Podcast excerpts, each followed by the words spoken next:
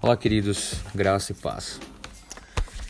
É, nos últimos dias é, tem acontecido uma polêmica. Parece que no Brasil a gente vive de polêmica em polêmica. E o apresentador, apresentador Rodrigo Faro, ele foi pego numa polêmica dessa. Onde no último sábado ele estava homenageando o apresentador Gugu, que faleceu. E no meio do programa ele vira para alguém da produção e pergunta como está a audiência. E isso ele foi massacrado na internet, no Twitter. É, ele já está colhendo o que ele falou né, em relação a patrocinadores, né?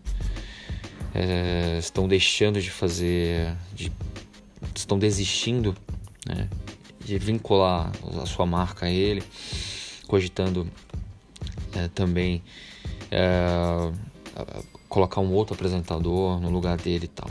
Né? O que acontece é que quem nunca, né? acho que assim, quem nunca falou uma bobagem? Na minha opinião, sim, acredito que ele foi infeliz, mas a gente vive numa era muito hostil, né? Onde as pessoas não podem falar nada. É, eu acredito que nesse caso, sim, poderiam pedir desculpa, perdão. E ok, vida que segue. E aí eu quero. É, eu lembro né, de um versículo que é, é base aqui dessa mensagem, que é Mateus 7, verso 1. O próprio Jesus fala é, no seu sermão do monte: Não julgueis para que não sejais julgados. Sabe? É, e aí há uma certa hipocrisia né, de muita gente que vai na internet contender.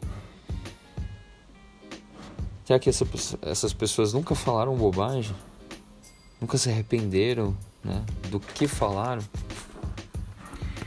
E aí eu lembro de, de um outro verso também de, que fala é, sobre o servo servo do Senhor, ele não vive a contender, segundo Timóteo 2:24.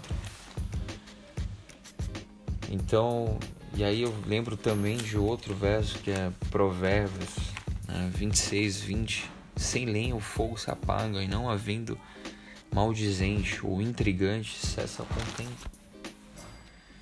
Às vezes é muito chato você ficar acompanhando e por diversas vezes noticiário essas essas manifestações é, muito cruéis e implacáveis.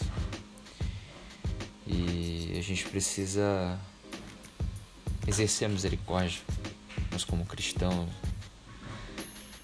como o próprio apóstolo Paulo, Colossenses é, 3,13, ele fala: suportai-vos uns aos outros, perdoai-vos mutuamente. E é isso. Terminando essa mensagem, tem um outro verso que fala: Bem-aventurados os misericordiosos, porque alcançarão misericórdia.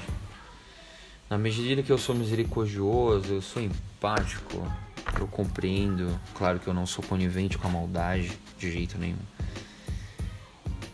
Mas eu sou misericordioso. O próprio Pai que está no céu, ele vai ser misericordioso comigo também. É isso, queridos. É, tomara e a minha mensagem aqui e a minha oração é que nós possamos colocar em prática tudo que a gente escuta na igreja, a gente lê na Bíblia e que a gente não seja levado como vento e que possamos realmente ser sal e luz nesse mundo. É isso. Fiquem na paz.